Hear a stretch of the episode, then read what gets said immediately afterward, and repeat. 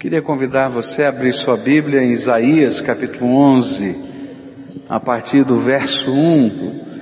Nós vamos estar olhando para mais uma das profecias a respeito do Messias que encontramos no Antigo Testamento.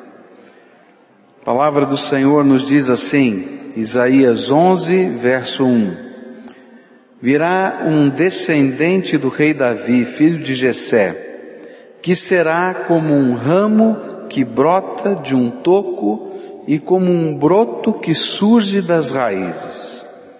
O Espírito do Senhor estará sobre ele e lhe dará sabedoria e conhecimento, capacidade e poder. Ele temerá o Senhor, conhecerá a sua vontade e terá prazer em obedecer-lhe. Ele não julgará pela aparência, nem decidirá somente por ouvir dizer, mas com justiça julgará os necessitados e defenderá os direitos dos pobres.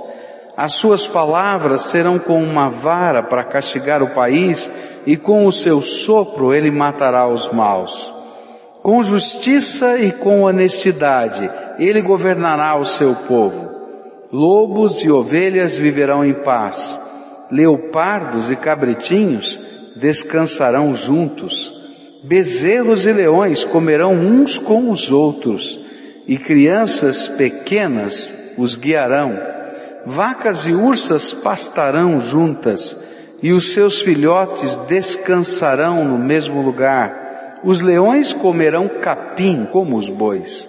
Criancinhas brincarão perto de cobras e não serão picadas, mesmo que enfiem a mão nas suas covas. Em Sião, o monte sagrado, não acontecerá nada de mal ou perigoso, pois a terra ficará cheia do conhecimento da glória do Senhor, assim como as águas enchem o mar. Naquele dia, o descendente de Davi, filho de Jessé, será como uma bandeira para as nações. Os povos passarão para o lado dele e da cidade onde ele reina brilhará a glória de Deus. Naquele dia o Senhor com a sua mão poderosa trará de volta para sua terra as pessoas do seu povo que ainda estiverem na Síria, no Egito, em Patros, na Etiópia, em Elão, na Babilônia, em Amate, no litoral do mar Mediterrâneo e nas ilhas. Deus levantará uma bandeira como um sinal para juntar os povos de Israel e de Judá que estiverem espalhados pelos quatro cantos do mundo e ele os trará de volta para a sua terra.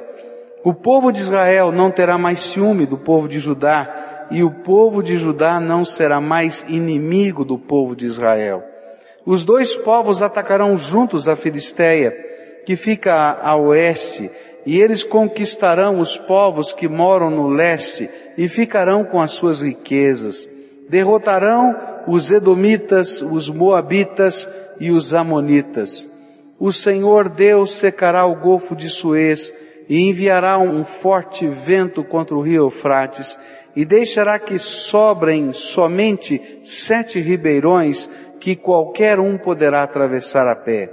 E assim como houve uma estrada para os israelitas que saíram do Egito, também haverá uma estrada boa saindo da Síria e por ela passarão as pessoas do meu povo que estiverem vivas.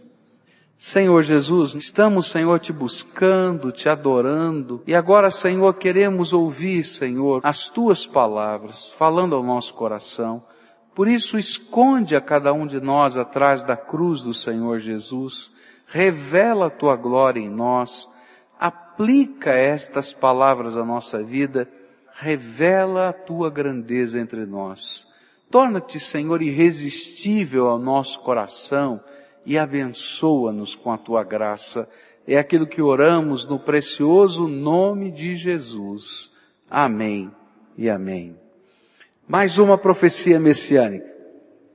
E agora o capítulo 11 fala de um tempo que envolve dois grandes momentos da história. A primeira e a segunda vinda do Senhor Jesus. É interessante que as profecias elas marcam os pontos altos do mover de Deus ao longo da história humana. E elas não estão tão preocupadas com a cronologia. E aqui nesse texto nós temos eventos que têm a ver com a volta do cativeiro babilônico do povo de Israel. Mas também temos eventos que têm a ver com a vinda do Messias a essa terra, o nascimento de Jesus. Mas temos algumas coisas aqui que ainda não aconteceram. Você já viu um boi comendo capim junto com um leão? Quando você escuta isso, diz assim, tem alguma coisa errada, não é? Porque leão não come capim, ele come carne. Mas a Bíblia diz que um dia isso vai acontecer. E que isso faz parte de um momento da história que tem a ver com a segunda vinda do Senhor Jesus e com um período da história chamado milênio, quando o Senhor Jesus, depois da sua volta, reinará e essa terra vai ser cheia da glória do Senhor durante os mil anos proféticos, que eu não sei dizer quanto tempo exatamente isso significa, mas que a natureza vai ser restaurada nesse tempo e coisas tremendas de Deus vão acontecer. Mas o que está por trás da profecia em Isaías 11 é que há uma glória de Deus que vem enchendo essa terra. E esta glória de Deus está revelada na pessoa do Messias. E a glória do Messias é como que um grande farol que ilumina, que vai mostrando o brilho, o resplendor e vai tomando conta da escuridão dessa terra e vai revelando a grandeza do nosso Salvador nós começamos a estudar esse texto e tentamos tirar dele algumas verdades que podem ser aplicadas à nossa vida. A primeira verdade que aprendemos sobre esta profecia é que ela fala a respeito da glória de Jesus, o Messias, como filho de Davi, como aquele é, rebento de Jessé que voltaria dentro da dinastia de um rei da família de Davi nessa terra. Por que isso? Porque a Bíblia fala que o Messias seria filho de Davi e seria o rei. Mas quando essa profecia estava sendo dada, havia poucos versículos atrás, Isaías explicado que haveriam dois grandes juízos de Deus sobre o povo de Israel, tanto o reino do norte quanto o reino do sul. O primeiro juízo seria a invasão dos assírios, e os assírios iriam tomar todo o reino do norte, e as dez tribos, chamadas perdidas de Israel, elas desapareceriam naquele momento da história. E as tribos do sul, Judá estaria ali naquele reino do sul, eles seriam levados para o cativeiro babilônico, permaneceriam ali 70 anos e voltariam. Porém, nunca mais existiria um rei em Israel, a não ser o Messias. E quando o Messias chegasse, entrasse pelas portas de Jerusalém, e as profecias que falam sobre isso estão nos outros livros, como Zacarias, por exemplo, ele estaria reinaugurando aquela dinastia de Davi. E essa figura que está aqui é a figura de um toco de uma árvore que foi cortado bem perto da raiz. Que todo mundo olharia e diria assim, olha, esse toco não vai crescer nunca mais. E aí foi cortado muito perto da raiz e não tem condições de germinar outra vez e crescer. E as pessoas olhariam e diriam, opa, está um milagre acontecendo. Tem aqui um brotinho nascendo. E ele está falando exatamente disso. Jesus, o Messias, é o broto, é o renovo da esperança, da salvação, que nasce daquele toco, daquele cepo, que ninguém podia acreditar que pudesse ser, ter vida outra vez. Então a primeira glória aqui revelada é o Senhor faz coisas impossíveis. Isso tem a ver também com o povo de Israel que aquele povo iria embora, perderia sua terra, mas voltaria a primeira vez. iria embora outra vez, perderia sua terra, isso aconteceu no ano 70 depois de Cristo, mas que retornaria outra vez para aquele mesmo lugar, e isso aconteceu em 1948, agora, pouco tempo atrás, quando o Estado de Israel voltou a existir, para que pudesse receber a segunda vinda do Messias. Coisas tremendas aqui. A segunda coisa que nós vimos é que o Messias é o ungido de Deus. E há determinadas unções, determinadas bênçãos que foram derramadas sobre ele.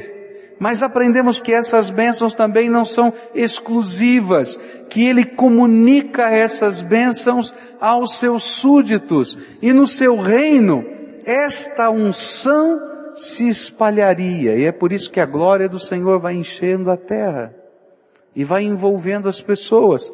E nós vimos que aquilo que Jesus estaria transmitindo no seu reino às pessoas era sabedoria, conhecimento, capacidade, poder, temor do Senhor, revelação da sua vontade, obediência, justiça e honestidade. E estas são bênçãos que vêm da unção de Deus no meio do seu povo. Eu quero olhar para outras coisas tremendas que refletem a glória do Senhor. A terceira coisa que esse texto nos fala a respeito da glória do Messias está nas seguintes palavras da Escritura. As suas palavras serão como uma vara para castigar o país, e com o seu sopro ele matará os maus. Ou numa outra versão, ferirá a terra com a vara de sua boca, e com o sopro dos seus lábios matará o perverso. A terceira verdade que essa profecia nos ensina é que as palavras do Messias são revestidas do poder de Deus e são capazes de produzir o temor do Senhor nos corações. É interessante perceber que quando Jesus andou aqui por essa terra, quando ele pregava um sermão, as pessoas comentavam o sermão de Jesus. E sabe o que, é que elas falavam a respeito do que Jesus estava falando? Olha só Mateus 7, versículos 28 e 29. Quando Jesus acabou de proferir essas palavras, estavam as multidões maravilhadas da sua doutrina, porque ele as ensinava como quem tem autoridade e não como os escribas. As pessoas estavam dizendo assim: Olha, você ouviu esse sermão? Ouviu? É diferente tem alguma coisa diferente. Os mestres da nossa religião, quando falam, não tocam o nosso coração dessa maneira. Tem alguma coisa diferente. Porque as palavras de Jesus inspiravam temor do Senhor. Olha só outro texto, Mateus 8, versículos 16 e 17. Chegada a tarde, trouxeram-lhe muitos endemoniados e ele meramente com a palavra, meramente com a palavra, expeliu os espíritos e curou todos os que estavam doentes, para que se cumprisse o que fora dito por intermédio do profeta Isaías. Ele mesmo tomou as nossas enfermidades e carregou as nossas doenças. As pessoas começavam a ficar admiradas de Jesus chegava alguém endemoniado. E sabe, todas as religiões lidam com demônios. Se você olhar na história da religião, de um modo geral, todo mundo lida com demônios. Só que tem algumas coisas que precisam ser feitas dentro do aspecto religioso humano para você apaziguar os espíritos. Então você faz algum tipo de oferenda, você usa algumas palavras codificadas, você tem uma liturgia, você tem alguns símbolos, alguns objetos, e aquele povo daquele tempo também conhecia essas coisas, mas eles estavam dizendo assim, você viu Jesus?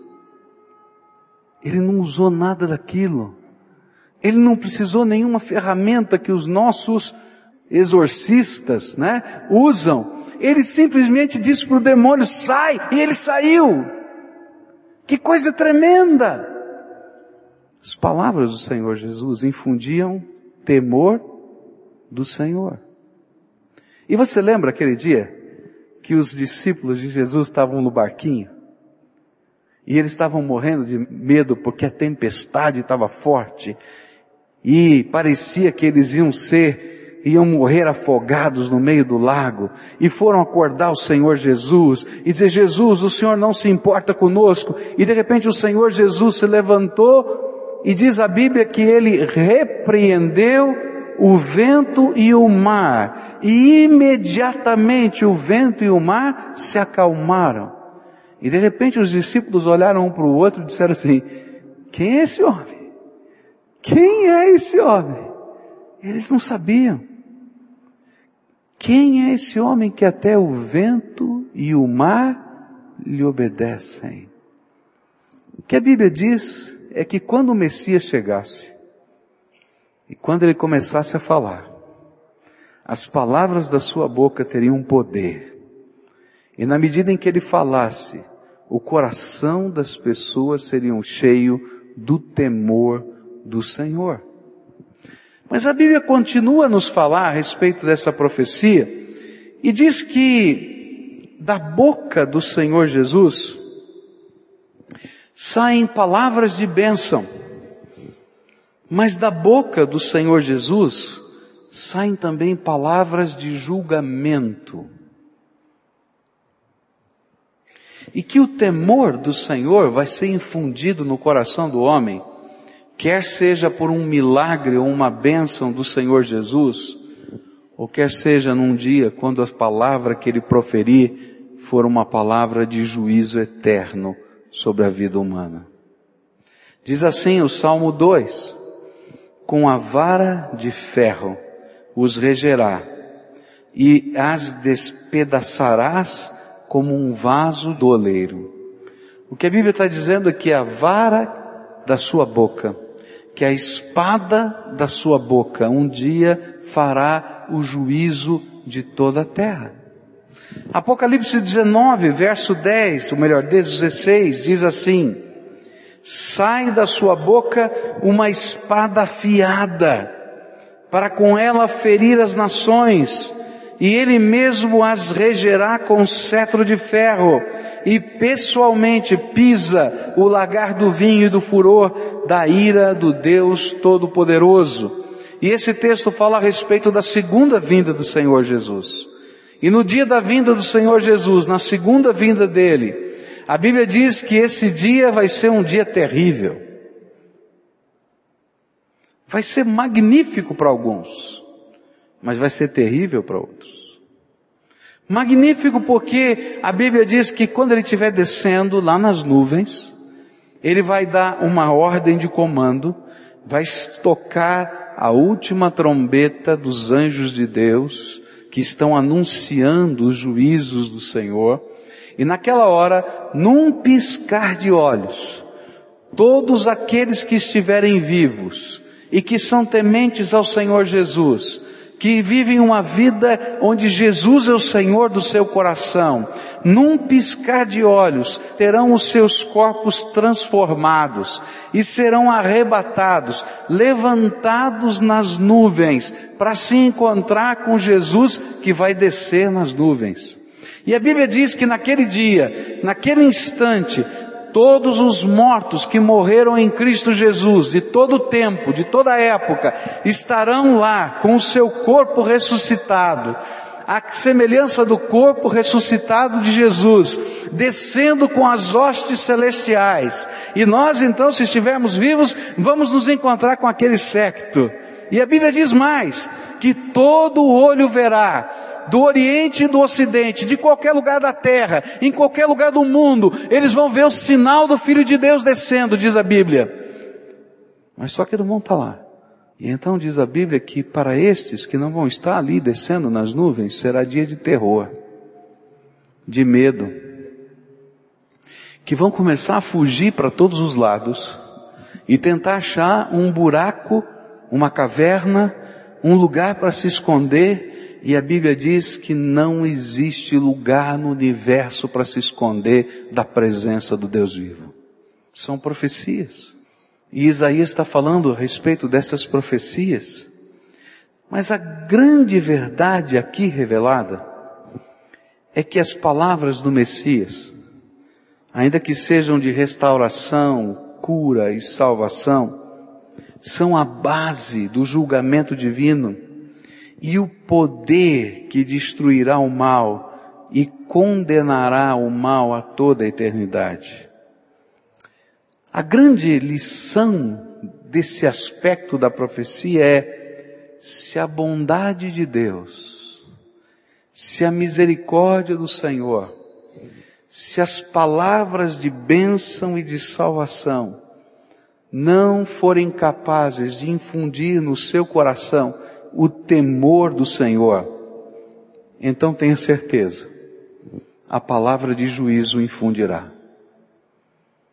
Há um texto da Bíblia que diz que todo joelho se dobrará e toda língua confessará que Jesus Cristo é o Senhor, para a glória de Deus Pai.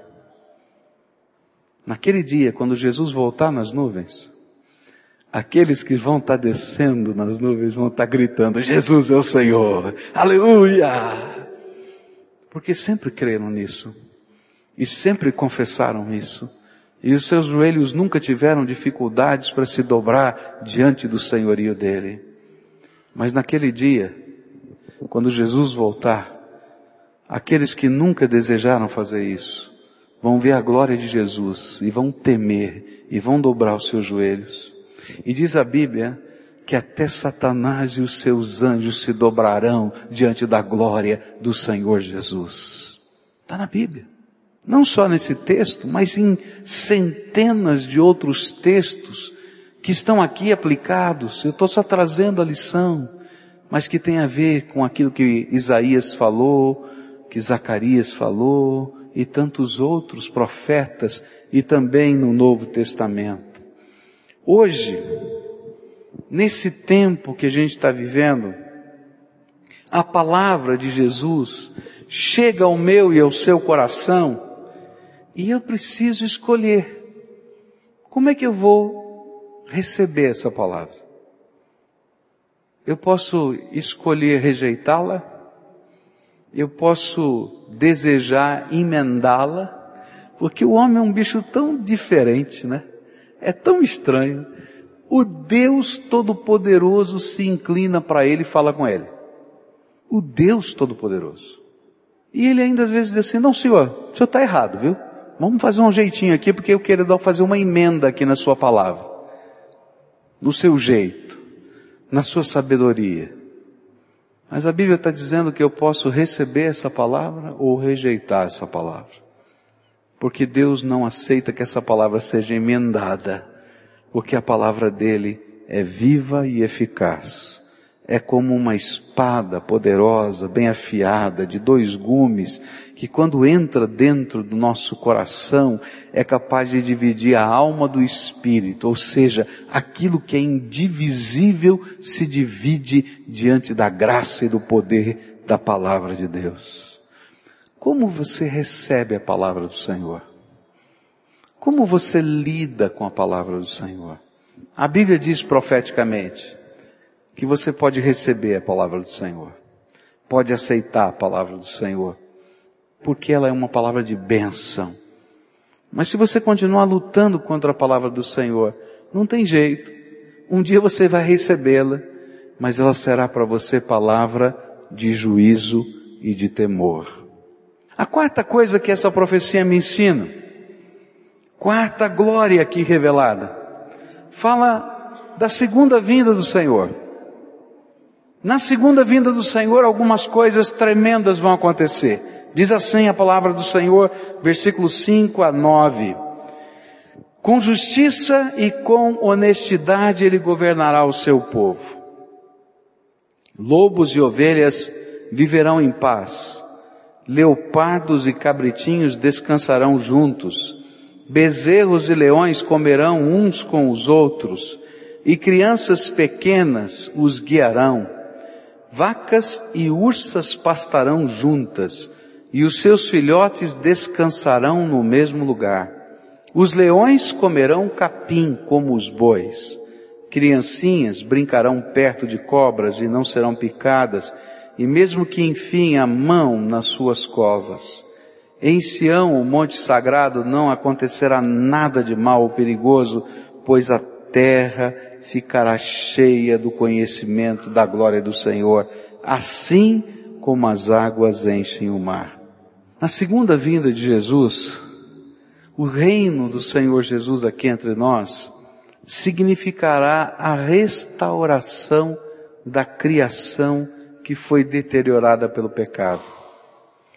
Mas quando Jesus voltar, essa natureza vai voltar a desfrutar a harmonia que existia antes do pecado. Eu não consigo entender muito bem quais foram as alterações que houve no passado por causa do pecado, mas alguma delas eu consigo entender. Por exemplo, a Bíblia diz, em Gênesis 3, que antes do pecado, a serpente não se arrastava no chão. Está lá na Bíblia. Porque uma das maldições que Deus colocou sobre o animal chamado serpente, tá? Foi se arrastar e comer o pó. Está lambendo o pó o tempo todo. Então significa que ela não se arrastava antes. Agora o que, que ela fazia antes? Eu não sei. Será que ela tinha pé? Eu não tenho a mínima ideia. Mas o que a Bíblia está dizendo para mim é que houve uma tremenda crise uma hecatombe dentro da natureza por causa do pecado humano. Mas quando Jesus voltar, esta natureza vai ser outra vez reharmonizada conforme a criação. E diz assim a Bíblia em Romanos capítulo 8, o universo todo espera com muita paciência o momento em que Deus vai revelar o que os seus filhos realmente são. Pois o universo se tornou inútil, não pela sua própria vontade, mas porque Deus quis que fosse assim. Porém, existe esta esperança. Um dia, o próprio universo ficará livre do poder destruidor que o mantém escravo e tomará parte na gloriosa liberdade dos filhos de Deus. Pois sabemos que até agora o universo todo geme e sofre como uma mulher que está em trabalho de parto. E não somente o universo, mas nós que temos o Espírito Santo como primeiro presente recebemos de Deus, nós também gememos dentro de nós mesmos, enquanto esperamos que Deus faça com que sejamos seus filhos e nos liberte completamente. Não precisa de muita explicação, queridos. O que a Bíblia está dizendo é que não você só está gemendo, está sofrendo, e está aguardando uma esperança que venha do céu. Mas a terra também está precisando de uma restauração. Talvez há 100 anos atrás, 200 anos atrás, 300 anos atrás, uma profecia como esta pudesse ser até caçoada no meio dos inteligentes e dos sábios daquele tempo. Mas hoje, a ciência está dizendo, olha, se nós não tomarmos cuidado, não vai ter água na terra. Olha, se nós não tomarmos cuidado, o aquecimento global vai mudar as estações e pode vir uma outra hecatombe sobre a terra. Olha, se nós não tomarmos cuidado para preservar a natureza, vai acontecer alguma coisa e não vai demorar muito tempo.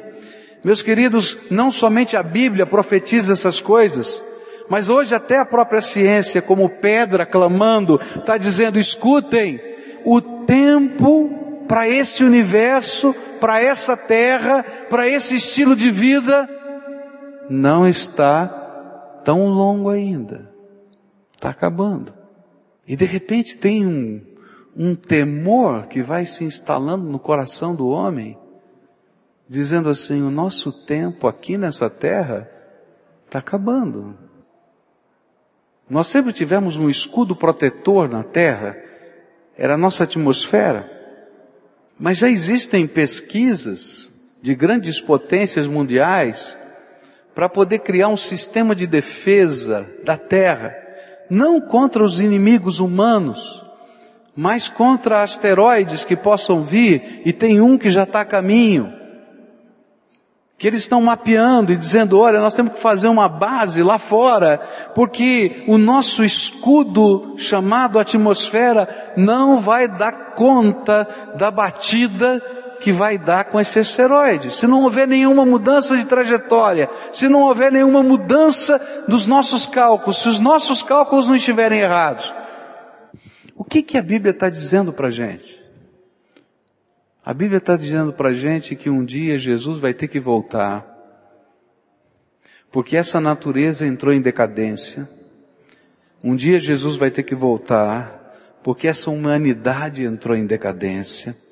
Um dia Jesus vai ter que voltar, porque a maldade dos homens chegou a tal ponto que ele vai ter que julgar toda a terra. E quer você acredite ou não, os profetas e a ciência estão dizendo a mesma coisa. Porém, quando Jesus voltar, algumas coisas tremendas vão acontecer. Vai ser tempo de alegria para alguns e de temor para outros. Mas na instalação do seu reino, a Bíblia diz que vai haver uma restauração dessa natureza quebrada, desse mundo que está se desfazendo. E isso vai acontecer na volta de Jesus. E mais, o conhecimento da glória de Deus vai ficar patente. E quando o conhecimento da glória de Deus ficar patente nessa terra, tanto homens como animais, como a natureza serão impactados pela presença gloriosa do Senhor aqui entre nós. E agora? E no nosso tempo? O nosso tempo, nós podemos viver um pouquinho, um pedacinho da glória de Deus. A glória de Deus é infinita. A glória de Deus é infinita. Você não vai conseguir conhecer toda a glória de Deus, porque você é finito e Deus é infinito. Agostinho disse, não é, que o mar não cabe dentro de um balde para dizer que as coisas infinitas não cabem dentro da limitação. Mas eu posso, dentro de um balde, ter uma amostrazinha pequenininha do que é o mar. E Deus, hoje, agora, antes da segunda vinda de Jesus, entre a primeira e a segunda vinda de Jesus, Ele nos permite experimentar um pouquinho da Sua glória. E na medida em que o conhecimento da glória de Deus, mesmo que seja um pouquinho, vai entrando dentro da nossa vida, vai entrando dentro do nosso coração, vai entrando dentro da nossa casa, vai entrando dentro do nosso trabalho, vai entrando dentro dos nossos relacionamentos, a glória de Deus vai mudando a nossa vida, vai mudando a nossa casa e vai mudando até a sociedade em que a gente vive, na medida em que mais e mais pessoas vão sendo alcançadas pela sua glória. Eu não quero dizer que essa terra vai ser restaurada simplesmente pela pregação do Evangelho, porque vai ter que Jesus voltar, não tem jeito. Mas eu quero dizer que você já pode experimentar um pouquinho da glória que Jesus vai distribuir no dia da sua volta. E aquilo que esse texto está tentando me ensinar do que vai acontecer no futuro, Deus já está nos dando como um deguste, uma coisinha boa para a gente experimentar. Quando eu era pequeno, todo domingo a gente comia na casa da vovó. Era a nossa tradição de família. E numa família de italianos, preparar o molho do macarrão é uma liturgia. Tem todo um aparato, né? E então aquilo tem que ferver não sei quanto tempo, tem algumas marcas na panela. A gente fica ali aprendendo com a vovó essas coisas. Mas a gente vinha da igreja morrendo de fome, né? E tinha que apurar o molho do macarrão. Se não apurasse, ela não servia o macarrão, não tinha jeito né? Tinha que estar tá tudo nos conformes. E então a gente lá chegava netinho perto de vó, vó, tô com fome. Então a vovó dizia assim, então pera aqui, que você vai experimentar um pouquinho. Mas ela não dava macarrão. Ela pegava um pedaço de pão, molhava no molho do macarrão, e aí você saía com aquilo fervendo, né? Porque o molho está fervendo, soprando e tentando comer e morrendo de fome. E aquilo era um deguste. Eu quero dizer para você que hoje, na sua vida, na minha vida, Deus nos dá o privilégio de experimentar um pouquinho, de ter um gostinho, de ter um sabor gostoso do que Jesus está fazendo e quer fazer nesse universo. E nesses exemplos que ele deu de como a natureza vai ser mexida, ele nos ensina algumas coisas tremendas, querido. Quando Jesus e o conhecimento da glória dele entra na nossa vida, o Senhor reconcilia o que é irreconciliável dentro da nossa vida, do nosso coração e da nossa casa. Olha só o que diz a Bíblia: lobos e ovelhas viverão em paz leopardos e cabritinhos descansarão juntos. Bezerros e leões comerão uns com os outros, não uns aos outros. E crianças pequenas os guiarão. Vacas e ursas pastarão juntas e os seus filhotes descansarão no mesmo lugar. E os leões comerão capim como os bois. Sabe o que Jesus está dizendo? E Ele está deixando a gente experimentar um pouquinho hoje. Isso vai acontecer literalmente um dia. Mas hoje, Jesus está dizendo para mim e para você, o irreconciliável, o irreconciliável que está aí na tua vida, no teu dia a dia, no teu caminhar, que não tem jeito. Jesus, quando entra com a sua glória, reconcilia. E ninguém vai impedir isso. Um dia, Todo mundo verá isso. Um dia será físico e palpável. Porém, hoje, agora, Deus está molhando o pão como a minha avó fazia, lá no molho, e dizendo, filho, experimenta. O irreconciliável se reconcilia na tua vida para que a minha glória seja conhecida nessa terra. E quantos são os homens e mulheres que a gente tem ouvido os testemunhos de coisas tremendas, irreconciliáveis, como lobo e cordeiro.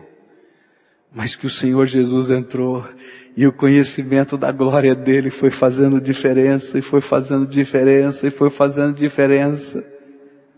E a gente pode ver hoje transformação.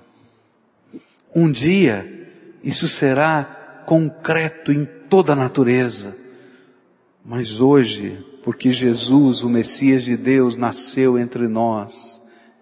Porque um dia Jesus, o Filho de Deus, que nasceu entre nós no Natal, não está mais só lá no passado, mas vive e habita dentro do seu coração. Ele vai derramando um pouquinho, um deguste da sua glória. E só isso é suficiente para mudar a tua vida. E o irreconciliável, achar conciliação. Olha que coisa tremenda.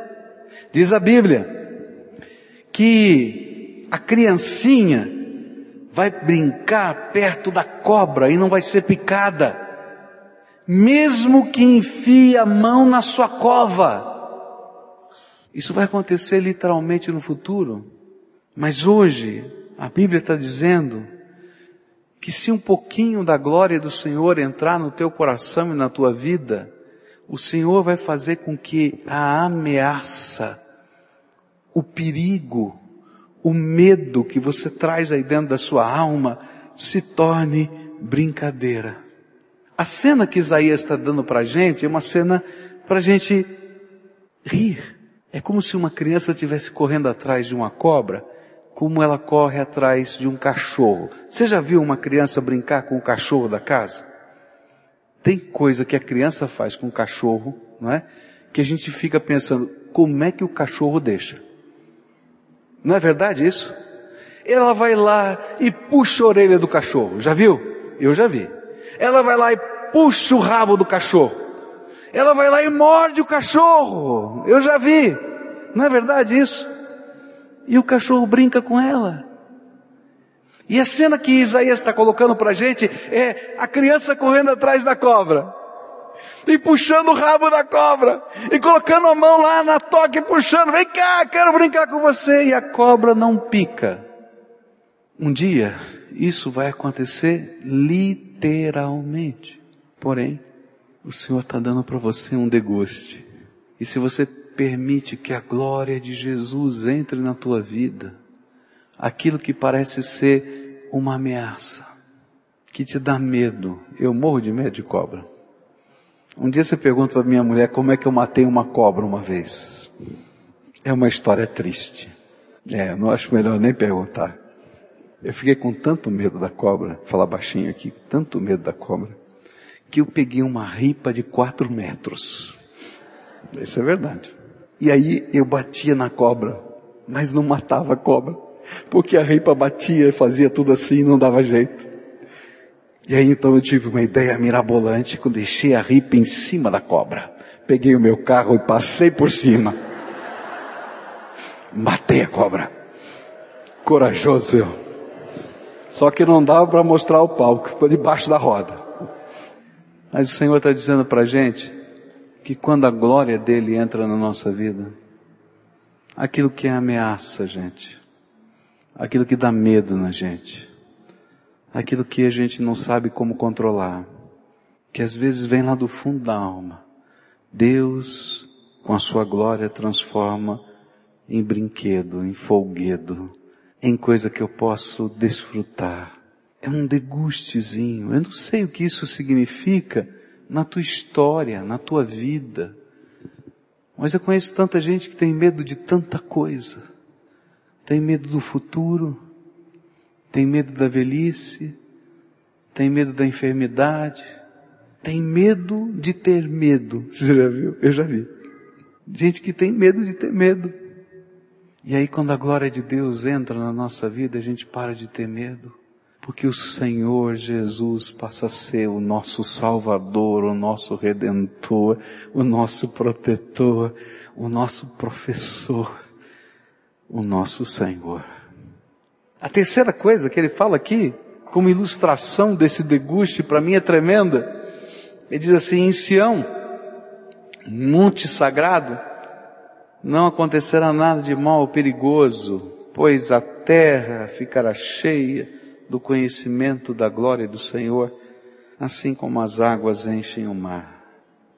E aí a gente vai descobrir uma coisa tremenda. Nesse pedacinho de pão, como minha avó fazia, que molhava no molho para você dizer, olha, sente o sabor, né? Sente esse pouquinho. Deus vai mostrando para a gente que o bem vence o mal.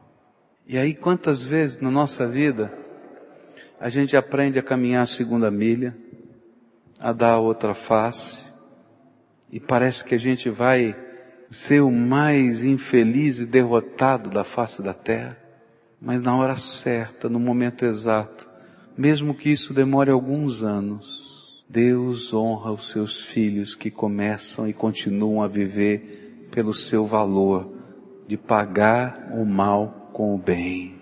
E sabe, quando a gente está experimentando esse pouquinho da glória de Deus, pouquinho, Deus vai nos ensinar que todo mal intentado contra nós, Deus é suficientemente poderoso para transformar em bênção. E aí, quando a gente está no meio da vida, a gente não tem medo, porque Jesus é o Senhor, a gente vê o irreconciliável se reconciliando porque ele restaura a nossa vida. E a gente começa a andar com uma confiança tremenda de que o Senhor é aquele que cuida e julga a nossa causa todos os dias. E ainda que a justiça, os homens e as pessoas não queiram se coadunar com tudo isso que é a justiça de Deus. E um dia vão ter que prestar contas ao Senhor da justiça. Ainda assim, o Senhor, quando está me dando aquele sabor da sua glória, Ele vai dizer para a gente, filho, pode ter paz, porque não importa de onde venha, porque eu estou no controle, eu vou abençoar a tua vida E quando o Senhor Jesus abençoa a nossa vida, não tem maldição que chega. Porque Ele é Senhor. E a graça dele vem sobre nós. Por fim, essa profecia termina falando sobre o caminho santo que vai ser aberto. Um caminho de volta para Jerusalém. Um caminho que Deus está preparando para que todo povo, nação, tribo e língua possa se colocar diante de Jesus como Senhor. E esse texto fala de um momento na história quando vai haver uma volta, um grande avivamento antes da volta do Senhor Jesus, onde as pessoas vão se converter.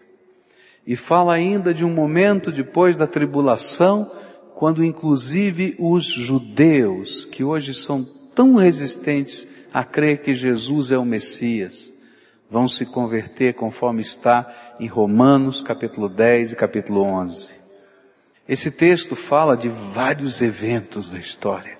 A gente poderia passar aqui dias estudando os eventos e os textos paralelos que estão conectados com ele.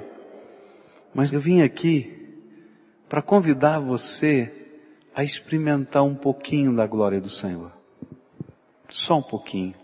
Não dá para experimentar tudo, porque Deus é infinito e a descansar a sua vida nos braços de um Deus tremendo, que antes de Jesus nascer, 700 anos antes, no mínimo, mandou o profeta Isaías colocar um resumo do que aconteceria na história da salvação, no capítulo 11 dele.